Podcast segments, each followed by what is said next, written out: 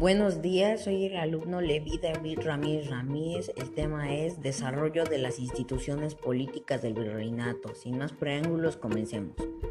Recordando las instituciones que se creaban en Nueva España. La primera institución que se creó fue la Real Audiencia. Fueron acusados los miembros de corrupción y de abusos contra los indígenas. Entonces, para resolver los problemas, en 1530 se designaron otros funcionarios. La segunda audiencia puso orden en el gobierno y pusieron leyes para proteger a los indígenas. El segundo virrey hizo un gobierno que buscaba consolidar la autoridad del rey, restándole poder a los descendientes de los conquistadores y aumentando los impuestos. La iglesia tuvo un mejor control sobre la población indígena porque se organizaron los pueblos de indios, así las funciones del rey. Pudieron cobrar el tributo indígena de manera más eficiente. El rey aceptaba que los obispos fueran poderosos, pues les permitía tener un contrapeso al poder de los virreyes en caso de que estos actuaran de mala manera. En 1624 y 1642 y 1692 sucedieron los enfrentamientos más graves entre virreyes y arzobispos por el poder de Nueva España.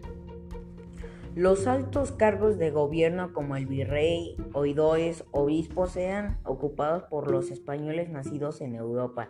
Esto generó malestar entre la población criolla, pues se sentían que eran relegados de la vida política en su propia tierra.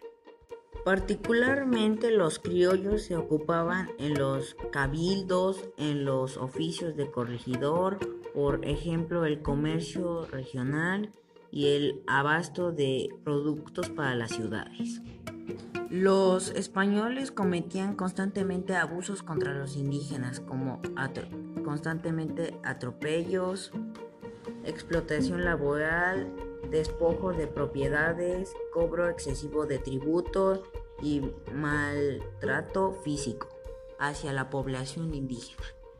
Las rebeliones de indígenas y esclavos negros que más destacan fueron la guerra de Mixtón en el estado de Zacatecas en el siglo XVI y durante el siglo XVII son las de Paul en la región maya, en 1624 pueblos indios en Nuevo México y la que fue encabezada por Jacinto Canek en Yucatán.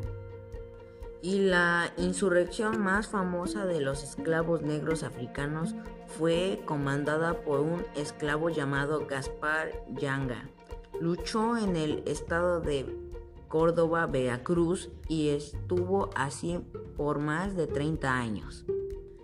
La corona española puso a la venta algunos cargos públicos. En un principio solo se vendían oficios menores, pero a mediados del siglo XVII fue posible obtener cargos más importantes como el de corregidor, oidor, o lo hizo con el fin de incrementar sus ingresos en Nueva España.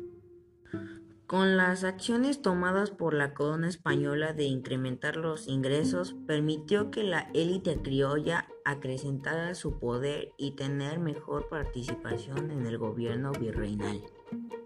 Al obtener estos cargos de gobierno les permitió el repartimiento de mercancías, era un decreto de los corregidores para poder solventar sus gastos.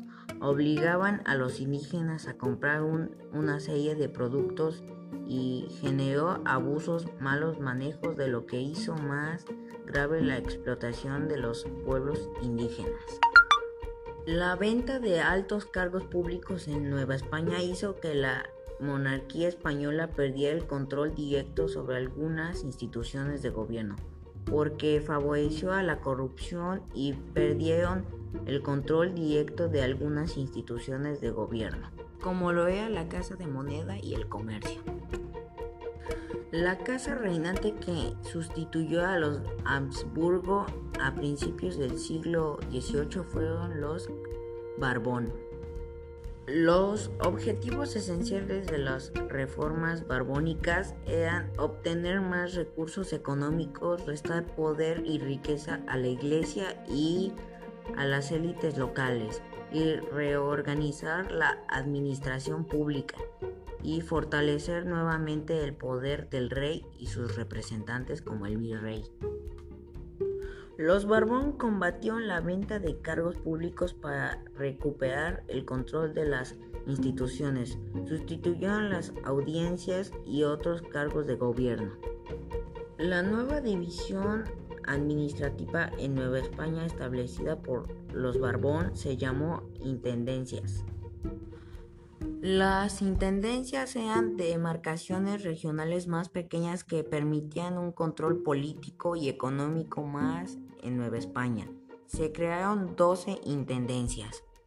A la cabeza de cada intendencia se nombraron a un intendente designado por el rey y se encargaban de administrar la región y recaudar más impuestos. Para tener un mejor control sobre la población local y ante la amenaza de invasiones extranjeras, los Barbón crearon un ejército profesional. Los miembros del ejército creado por los Barbón recibieron importantes privilegios y derechos especiales.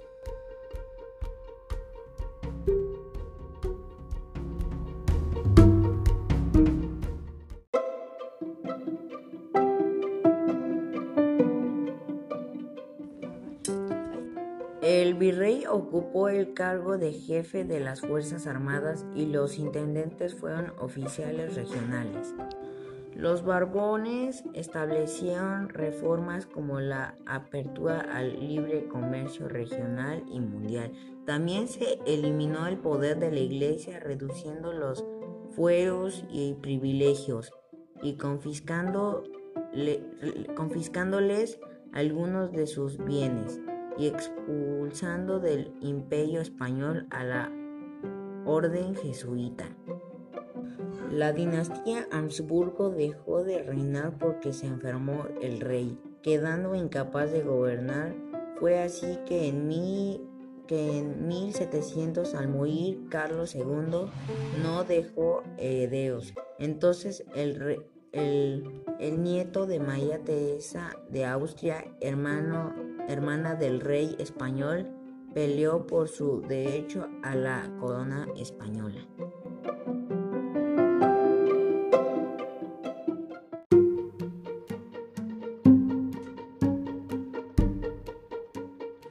Felipe V fue coronado y quedó legitimado con la firma del Tratado de Utrecht en 1713, en el que renunció a sus derechos al trono francés para conservar el reinado español. Conclusión. Si yo fuera un indígena de la época colonial, sí ayudaría a los criollos a derrotar a los borbones para recuperar el poder político porque los criollos al nacer ahí en América tenían un especial aprecio por la tierra donde nacieron y reclamaban a igual que los indígenas sus derechos por el uso y administración de nuestros recursos. Yo sí creo que los indígenas se volvieran a organizar si hubieran recuperado su poder, pues ellos estaban bien capacitados para hacer prosperar la tierra.